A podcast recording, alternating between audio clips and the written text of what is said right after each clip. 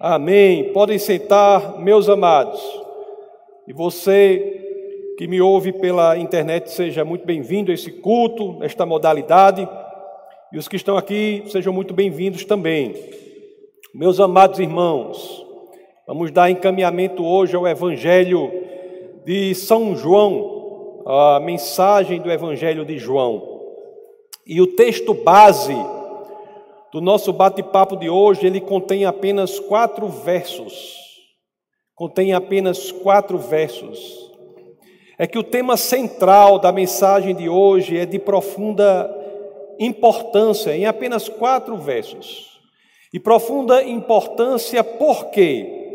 Porque ele fala ao nosso coração quando nós queremos ser ministrados sobre como deve ser a experiência daquele que entrega sua vida a Jesus. A experiência do convertido, a experiência do nascido de novo, a experiência do cristão genuíno, do cristão verdadeiro. Nós iremos falar aqui dos últimos minutos, né, dos últimos momentos da, do encontro de Jesus com a samaritana. Como vocês sabem, nos dois últimos domingos, nos domingos passados, nós vimos a primeira e a segunda parte do texto e hoje a terceira parte, que é curta, é a conclusão do texto do encontro de Jesus com a samaritana. Se você não viu as partes anteriores, conforme eu sempre digo, é só você ir lá no navegador da internet e colocar defesa da fé.tv, defesa da fé.tv e você será é, encaminhado automaticamente para o canal de vídeos, o Ministério Defesa da Fé, e as mensagens estarão lá. Meus queridos, conforme havia dito, o texto de hoje começa quando os discípulos, voltando da cidade, encontram Jesus lá no, conversando com a mulher samaritana. Discípulos de um rabai, de um rabi, discípulos do mestre, eles voltam e encontram um judeu conversando com uma mulher. Como assim? Um judeu conversando com uma mulher? Um judeu conversando com uma samaritana? Um judeu conversando com uma conhecida pecadora? Um rabi conversando com uma mulher que era reconhecidamente adúltera? Nada, meus queridos, seria mais contrário à ética prática do judeu, à etiqueta do judeu, do que o que Jesus estava fazendo. Então é por isso que nós vemos uma surpresa e vamos ler isso logo no primeiro verso do texto base do nosso bate-papo de hoje. Então eu convido você a, assim querendo, abra suas escrituras no Evangelho de São João, no capítulo 4, no verso 27. Vamos ver o que as escrituras dizem. João 4, 27. As Escrituras dizem assim: Naquele momento, os seus discípulos voltaram e ficaram surpresos ao encontrá-lo conversando com uma mulher. Mas ninguém perguntou: Que queres saber? Ou por que estáis conversando com ela? Meus queridos, ali no coração dos discípulos havia surpresa daquela situação, conforme eu disse de um judeu conversando com a mulher samaritana, mas essa surpresa encontra no coração dos discípulos a reverência que eles tinham ao Senhor, e como fruto disso existe o silêncio. Mas não quer dizer que nesse silêncio, por não terem perguntado essas questões, essas questões não se fizeram presentes em seus corações, em suas mentes. Deve ter permanecido a convicção, né? a ideia na mentalidade dos discípulos Quão surpreendentes são os caminhos do Senhor para lidar com as coisas. Eu não sei, mas eu, não sei você, mas eu já me surpreendi muito com a forma como o Senhor lida com as situações. Me surpreendi demais com a forma como o Senhor lida com as situações. E os discípulos aqui no texto também se surpreenderam. Se surpreenderam muito com a forma como ele lida com as situações.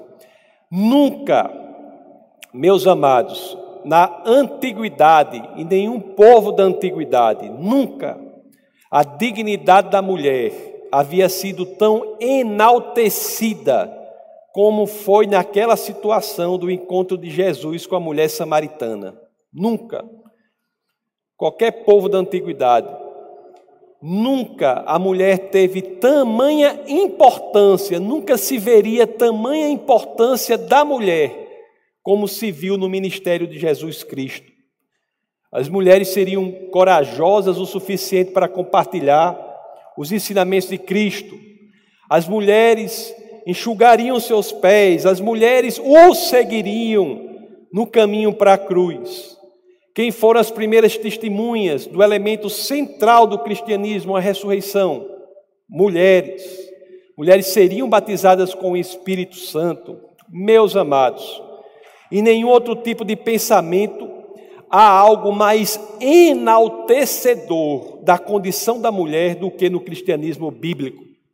A passagem da carta aos Gálatas, no capítulo 3, no verso 28, o apóstolo Paulo me diz algo que não é apenas corajoso, mas é corajosíssimo, me permite o superlativo, para ser dito naquela época. A Gálatas 3, 28, as escrituras dizem assim: Não há judeu nem grego, escravo nem livre, homem nem mulher, pois todos são um em Cristo Jesus. Da mesma forma, meus queridos, naquela situação com a samaritana, não apenas o fato de ser uma mulher, de ser samaritana, mas de ser uma pecadora, reconhecidamente uma pecadora. Isso escandalizou o encontro de o rabi, do mestre, do Cristo com a pecadora. Isso escandalizou o povo daquela época e escandaliza até hoje.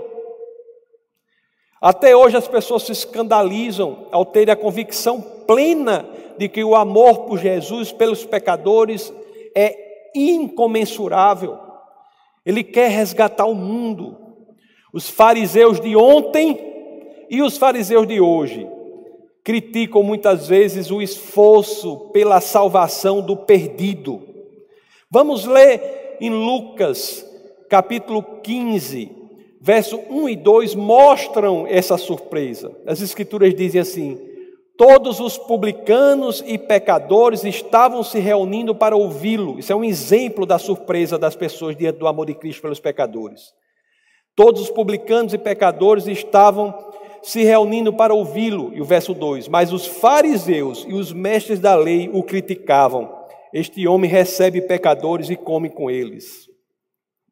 Meus amados, isso aqui, logo nessa situação de Jesus com a mulher reconhecidamente pecadora, a samaritana, ela nos traz um princípio que é central ao cristianismo, que é belíssimo, que é essencial. O princípio de que não há ninguém, uma só pessoa que esteja além do alcance de Deus. Não há. Não há na, nada de tão ruim que alguém tenha feito que não possa ser alcançado pelo Senhor, se assim o Senhor quiser. Se a pessoa, meus queridos, quiser pedir ao Senhor, abrir o coração para o Senhor, independentemente de qual tenha sido o passado dela, o Senhor estará disposto a resgatar a alma deste pecador para a salvação. Isso é um princípio belíssimo. Eu digo isso e repito esse tipo de pensamento sempre que, pensamento sempre que eu posso na igreja, porque na função em que eu sirvo a esta comunidade, eu posso dizer a você, muitas vezes chegam pessoas para mim e dizem assim: Pastor, eu acho que Deus desistiu de mim. Acho que Deus desistiu de mim.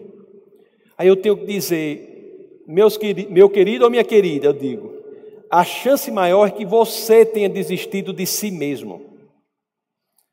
A chance maior é que você tenha desistido de si mesmo.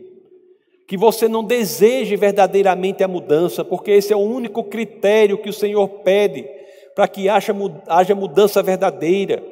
O critério de que nós nos encontremos diante dele com o coração aberto e digamos: Senhor, venha, me resgate e caminhe comigo. Se a pessoa quiser, Deus estará ali para ajudar, a caminhar, para caminhar conosco. Meus queridos, é o exemplo de Paulo, por exemplo. Havia alguém mais temido do que Paulo ou Saulo? Paulo, conforme vocês sabem, nunca teve o um nome mudado, né? Pessoas acham que era Saulo, mudou para Paulo. Paulo sempre teve dois nomes, duas nacionalidades. Tinha o um nome Saulo e tinha o um nome romano Paulo.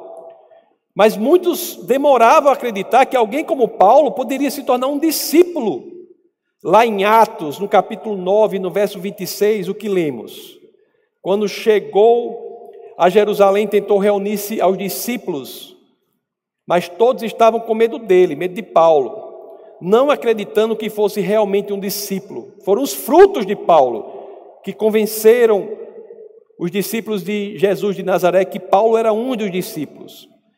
O importante é que na conversão, assim como acontece com todos, e aconteceu com a samaritana, aconteceu com Paulo, aconteceu com todo mundo, as pessoas têm que deixar muitas coisas para trás. Paulo havia deixado para trás muitas coisas. Por quê? Porque quando nós nos convertemos verdadeiramente, nós deixamos para trás muitas coisas. Nós temos a convicção de que Deus é capaz de transformar a nossa vida. Por quê? Porque nascemos de novo. O verdadeiro convertido, isso que iremos ver na mulher samaritana, ela nasce de novo, ela se torna outra criatura. E isso, meus queridos, isso faz com que perguntemos, tragamos essa questão para nós mesmos, para o nosso coração. E você? O que você está disposto a deixar para trás? Conversão de uma pessoa é um evento impressionante para o mundo. Impressionante para o mundo. Deveria ser menos impressionante para a igreja porque nós deveríamos ter a convicção de que ninguém está fora do alcance de Deus. Mas é impressionante para o mundo, a pessoa se torna outra pessoa, se torna, nasce de novo, e o requisito para isso é qual? É basta que queira, basta que abra o coração para o Senhor. E veja bem, no exemplo da mulher samaritana é interessante, porque o que sabia aquela mulher samaritana sobre o Senhor? Qual era o conhecimento teológico daquela mulher samaritana? Ela precisou estudar, ela precisou se batizar, ela precisou fazer um curso bíblico. O que ela precisou para decidir deixar muita coisa para trás e seguir o Senhor? Nada. Precisou unicamente ter tido um encontro com Jesus. Ela havia colocado o coração diante de Deus, diante de Jesus, e ali se processou nela. Uma das coisas mais impressionantes para o mundo, ela se tornou nova criatura. Qual foi a primeira atitude da mulher após o encontro genuíno com Cristo? Olhe como esse texto curto fala tanto para nós, convertidos, novos convertidos e convertidos. Olhe como esse texto fala tanto para nós, pessoas que nasceram de novo. Qual foi a primeira atitude daquela mulher que havia há pouco se encontrado com o Senhor, tido um encontro com Jesus? Vamos ler João agora, o capítulo 4, versos 28 e 29. Vamos ver o que aquela atitude daquela mulher. Olha o que dizem as escrituras. João 4, 28. Então, deixando o seu cântaro, deixando o seu jarro de água, a mulher voltou à cidade e disse ao povo, o verso 29, venham ver um homem que me disse tudo o que tenho feito, será que ele não é o Cristo? Meus queridos, vamos voltar para João 4, 28, vamos analisar a primeira sentença disso aqui. Primeira coisa que ela fez após a conversão foi o quê? Então, deixando o seu cântaro, deixando a sua jarra d'água. Meus amados, esta é uma das representações mais belas da efetiva mudança de mentalidade quando nós nos encontramos com o Senhor. Quando nós encontramos com o Senhor, nós mudamos a nossa visão de mundo, mudamos a nossa cosmovisão, mudamos a forma como as coisas são enxergadas. Para a mulher samaritana, após o encontro com Jesus, tudo passou a ser diferente. Eu vi na internet uma vez um, uns óculos que inventaram para pessoas que eram daltônicas desde, desde nascença, não conseguiam distinguir certas cores, tinham dificuldade no, no, na visão de todo o espectro de cores, que vai do vermelho ao violeta. E passaram a vida toda assim, aí inventaram uns óculos lá, que quando ela colocava esses óculos, ela conseguia ver as coisas com mais clareza e ela chega a se emocionava. Ela conseguia ver o mundo de outra forma, novas cores, novas formas, novas perspectivas. Eu creio que será assim quando formos para o céu. Mas essa experiência aqui na terra, desses daltônicos que colocavam esses óculos e viam tudo diferente. É isso que acontece quando nós nos convertemos, meus queridos, espiritualmente.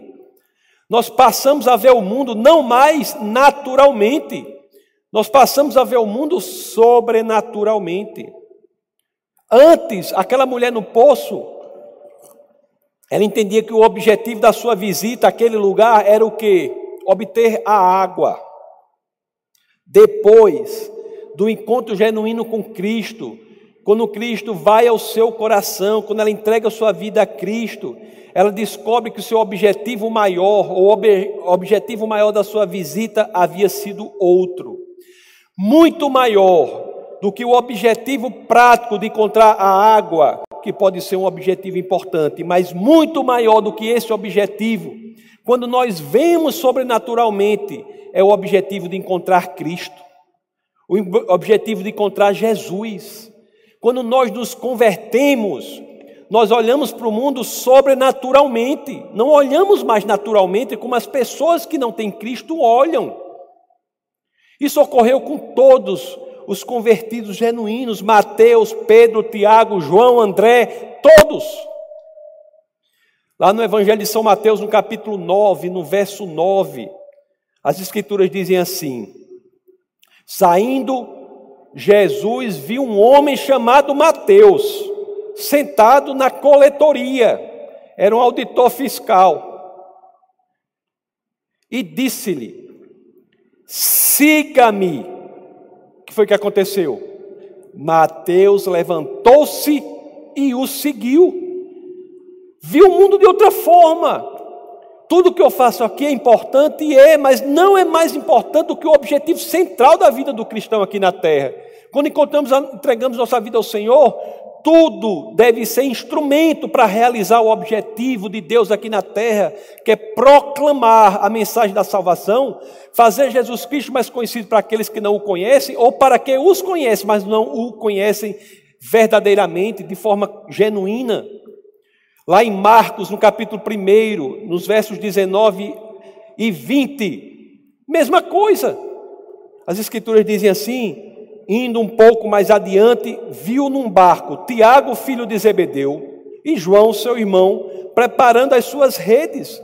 Logo chamou e eles o seguiram, deixando seu pai Zebedeu com os empregados no barco. Imagina a situação.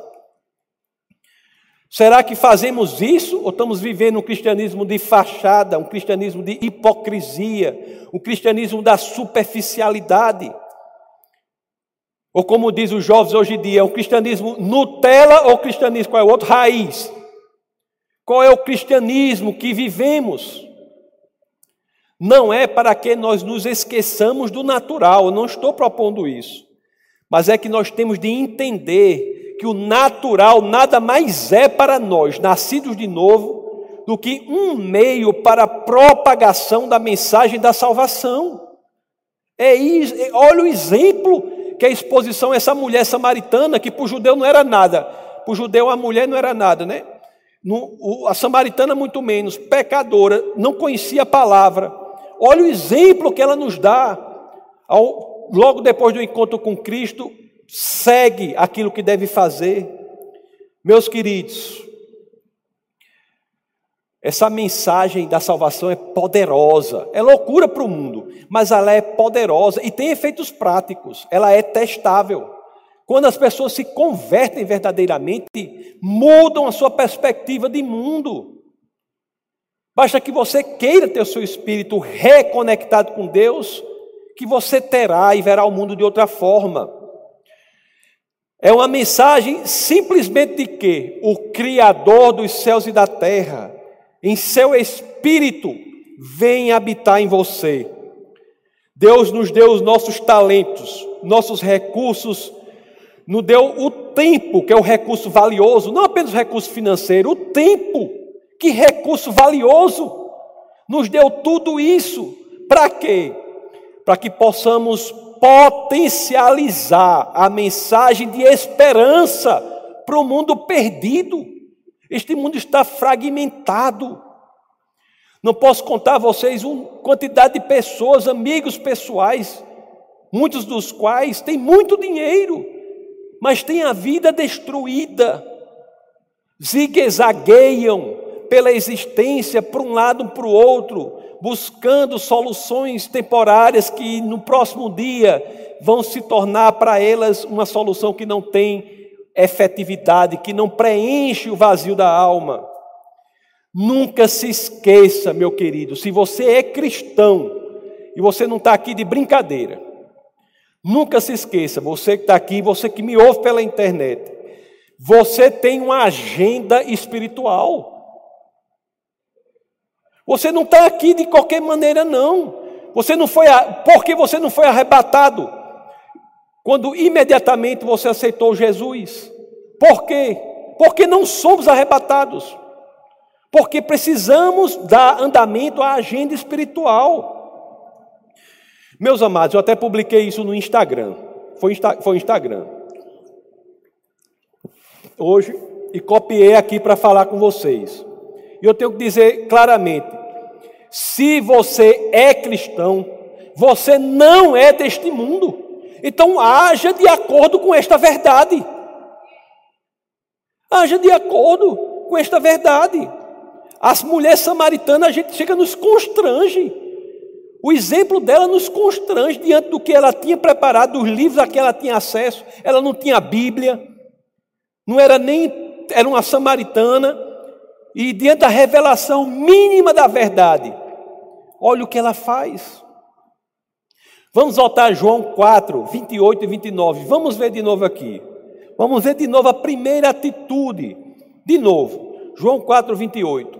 Então, deixando o seu cântaro, a mulher voltou à cidade e disse ao povo: Venham ver um homem que me disse tudo o que eu tenho feito. Será que ele não é o Cristo? Enquanto com Jesus, ela deixa tudo. Vai à cidade e diz o que? Ei, venham ver um homem que disse tudo que eu tenho feito, será que ele não é o Cristo? Venham ver, chequem. Falou de acordo com o conhecimento que tinha, mas falou com o coração. Ela deixou que Jesus impactasse a sua vida. Ela disse: Venham ver. Será que ele não é o Cristo? Meus amados, aquela mulher passou de pecadora a missionária no mesmo dia. Passou de pecadora a missionária. E o pior de tudo isso é que quando nós falamos disso, ou mesmo quando nós lemos, às vezes nós, nós nos surpreendemos. Isso é o que eu acho mais triste na igreja do Senhor. Porque estamos surpresos com algo que era para ser o comum na igreja. O ordinário para o homem e a mulher de Deus é passar de pecador a missionário na conversão. Tem gente que para ser missionário é uma burocracia maior do mundo. Ah, eu tenho que não sei o que, não sei o que, não sei o que. Não, você só precisa do Senhor. Comece assim. Todos os que entregaram sua vida para o Deus encarnado são ou devem ser missionários do Senhor. Missionários do Senhor. Aquela mulher estava queimando por dentro com o fogo do Espírito. Algo havia transformado, algo estava diferente naquela mulher. A coragem, a impetuosidade, o vigor, Minutos antes, uma pecadora e agora alguém com autoridade proveniente dos céus para proclamar para o mundo que a condenava. Venham ver, será que ele não é o Cristo? Imagine, imagine. O mundo, a autoridade vinha de quem? Dela não é. Era uma mulher cuja fama era horrível na cidade. Ao encontrar-se com Cristo, ela busca na autoridade do Senhor, na força que provém do Espírito, e vai ao mundo, aquele mundo que a condenava, e proclamam: venham ver. Será que não é o Cristo? Meus queridos, eu já estou com a boca mole de tanto dizer aqui, mas eu vou continuar dizendo isso, sempre que eu puder. Que nunca deixemos que a chama da paixão por Cristo se apague em nossa alma. Não há cristão que não seja apaixonado pelo Senhor, que cresça em amor pela palavra do Senhor. Não existe. A forma como a mulher anuncia o Evangelho é interessantíssima, não é? Isso aqui eu acho muito curioso também quando eu vejo isso, quando eu penso sobre isso. Porque ela vai e diz: por que não pode, qualquer um não pode fazer isso? O que, que, que é preciso para fazer isso? Olha o que ela faz. Tive uma experiência com Jesus. Vejam por vocês mesmos e descubram se não é o Cristo. Descubram se não é o Deus encarnado. Tem uma pessoa passando dificuldade no casamento. Que custa você chegar e dizer assim: meu casamento é sustentado por Cristo? Tente, veja você. Entregue-se, veja se dá certo. Veja se ele não é um Deus encarnado. A pessoa chega para você: minha vida está desesperada eu encontro um vazio na minha alma. O que custa você dizer? Eu era. Não vai mentir. Se você é convertido, você vai ter uma experiência com o Senhor. Mas você pode dizer: minha vida era assim, eu não tinha um sentimento de propósito e sentido na minha vida. Era um vazio na minha alma. Mas eu encontrei Cristo e Ele preencheu esse vazio. Tente, veja se, faça isso, veja se não dá certo. Está certo. É interessante que a gente não diz isso. Muitas vezes conversamos com as pessoas com o Senhor, isso acontece muitas vezes. Aí a pessoa chega para mim e diz: Não, eu tenho uma espiritualidade, eu já fiz isso, já fiz aquilo, já fiz aquilo outro, já fiz aquilo outro. Não tem Jesus no meio. Já fiz aquilo. Aí eu pergunto: Deu certo? Aí a pessoa: É, não deu certo não. Então tente. Tente. Diga: Eu fui impactado pela pessoa de Jesus Cristo na minha vida, o que custa você tentar fazer o mesmo? É isso que a mulher faz, meus queridos. Tem teologia profunda nisso? Tem teologia profunda nisso? E tem gente que fica feito um, um frouxo, crente frouxo. Nunca vi o povo tão covarde. Fica com medo de chegar e dizer e falar da palavra da salvação o mundo se perdendo, ou vocês não acreditam que quem não entregar sua vida para o Senhor vai para onde? Vocês não acreditam nisso? E se acreditam, por que não fazem nada? Por que não fazem nada? Só tem essas duas opções. Meus queridos irmãos, se você não sente esse fervor dentro de você para encontrar estratégias para você falar do Senhor, se você não sente queimando dentro de você essa necessidade de encontrar estratégias inteligentes, efetivas, estratégias que sejam capazes de fazer o outro pensar na possibilidade de entregar sua vida ao Senhor, eu digo a você, honestamente, é preciso que repensemos a nossa saúde espiritual.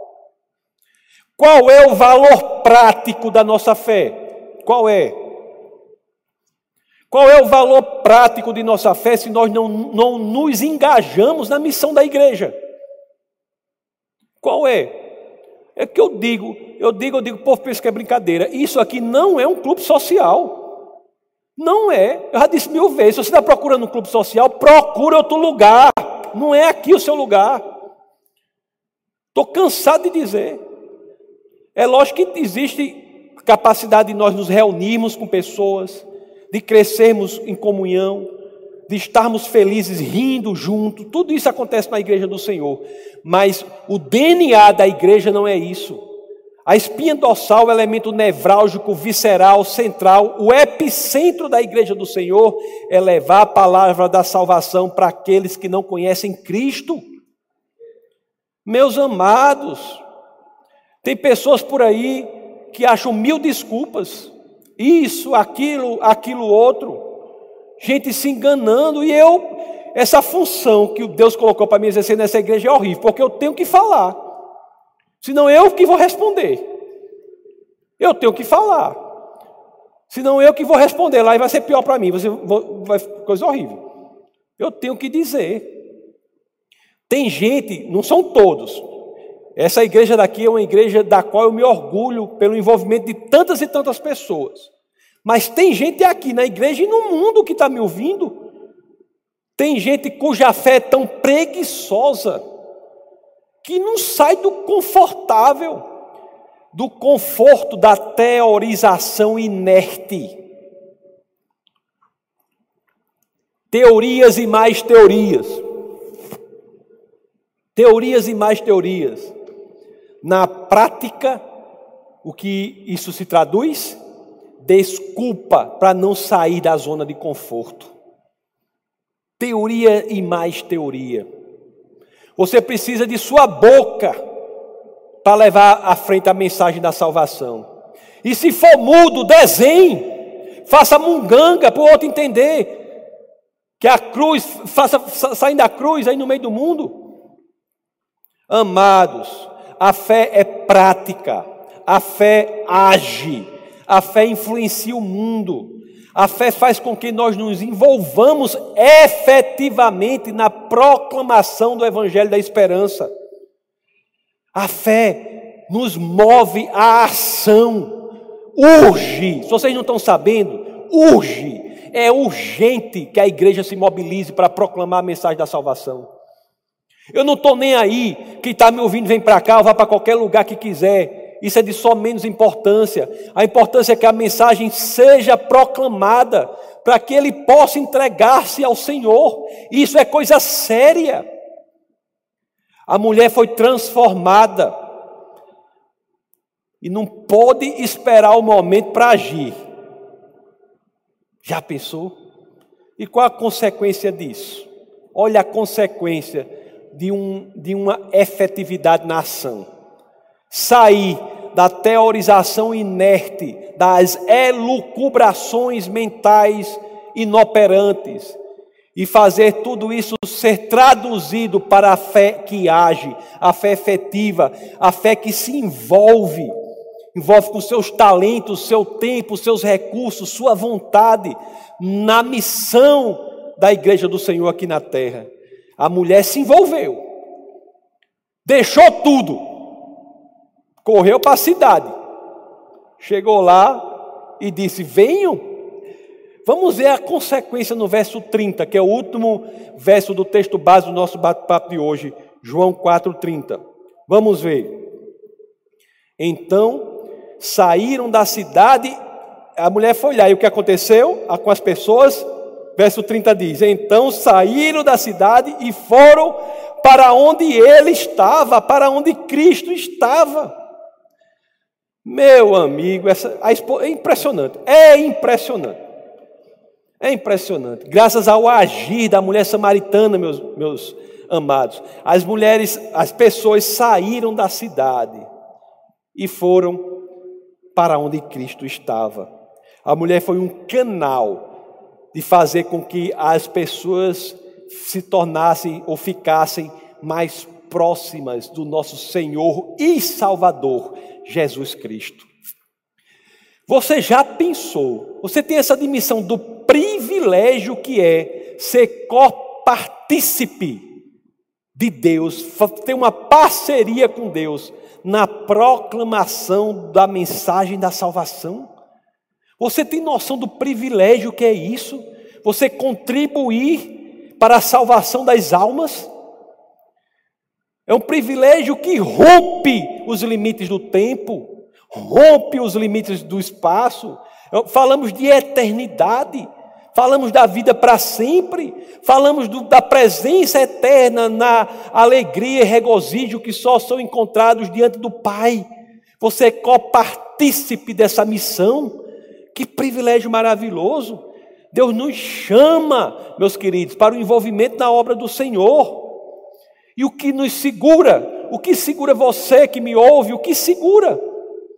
O que está o impedindo de se lançar no projeto de Deus para a sua vida. Deus tem um projeto para você.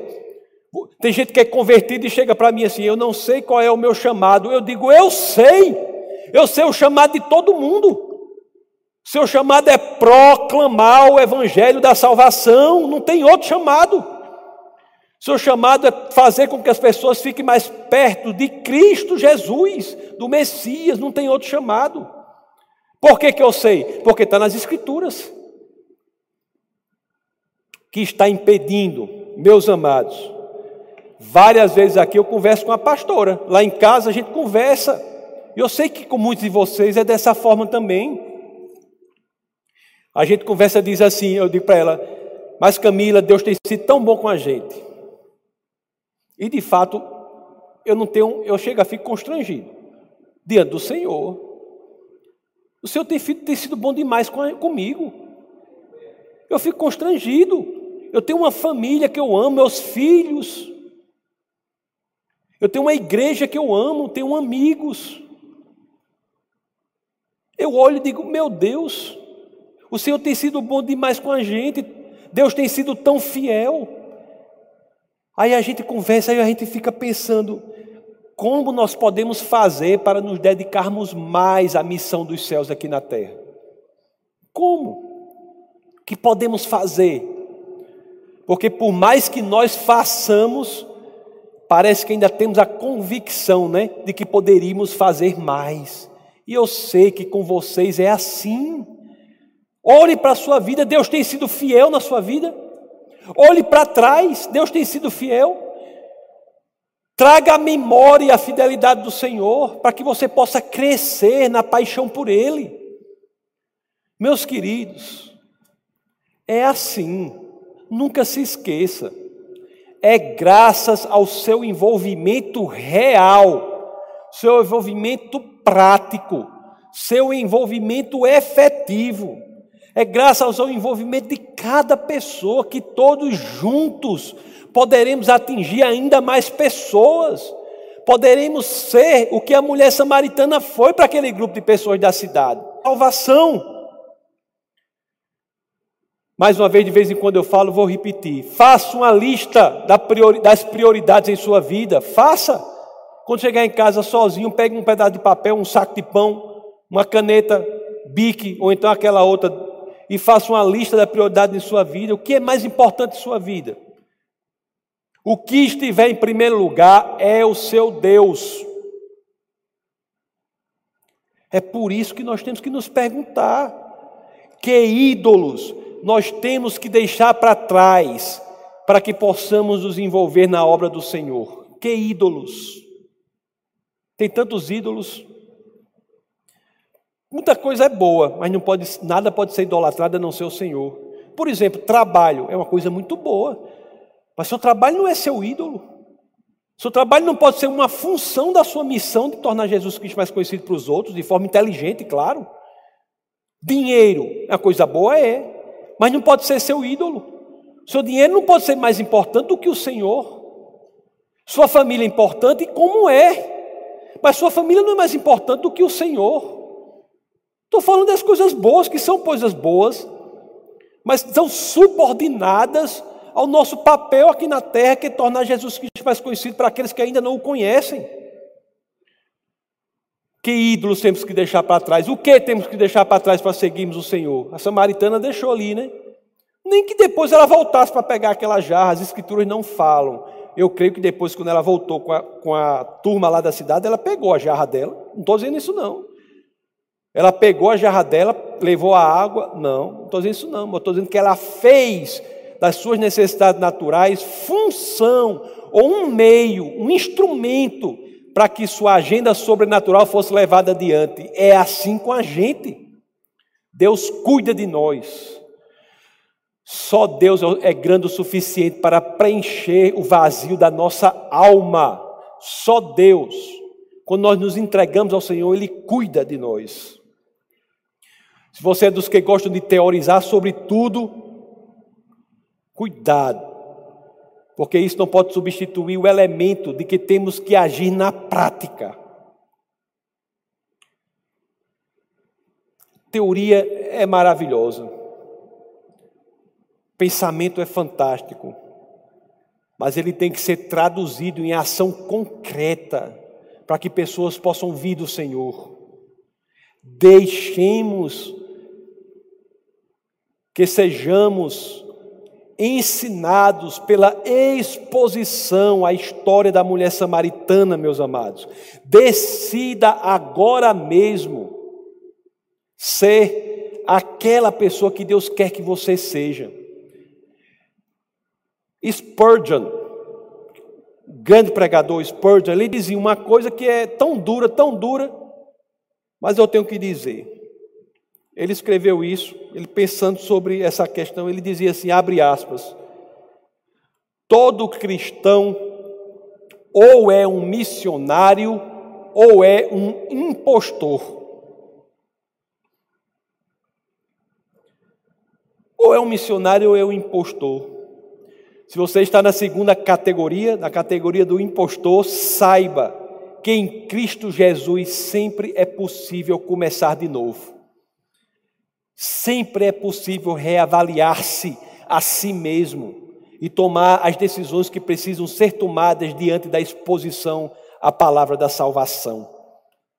Meus queridos, as escrituras elas nos orientam para que nós possamos mudar e nos endireitar. Ela serve para você e serve para mim. Serve para todos. Temos que nos reavaliar a cada dia, porque uma coisa eu garanto a vocês, por mais que nós nos dediquemos, a missão do Senhor tem para nós aqui na terra, nunca conseguiremos fazer nem de perto o que Ele faz por nós. Vale a pena servir ao Senhor. Vamos orar. Senhor, muito obrigado, Pai, por tua palavra. Muito obrigado, Senhor, pelo exemplo que temos nas Escrituras. Muito obrigado, Senhor, porque é diante delas, das Escrituras, que nós sabemos aquilo em que temos que melhorar, aquilo que precisa ser consertado, aquilo que precisa ser endireitado.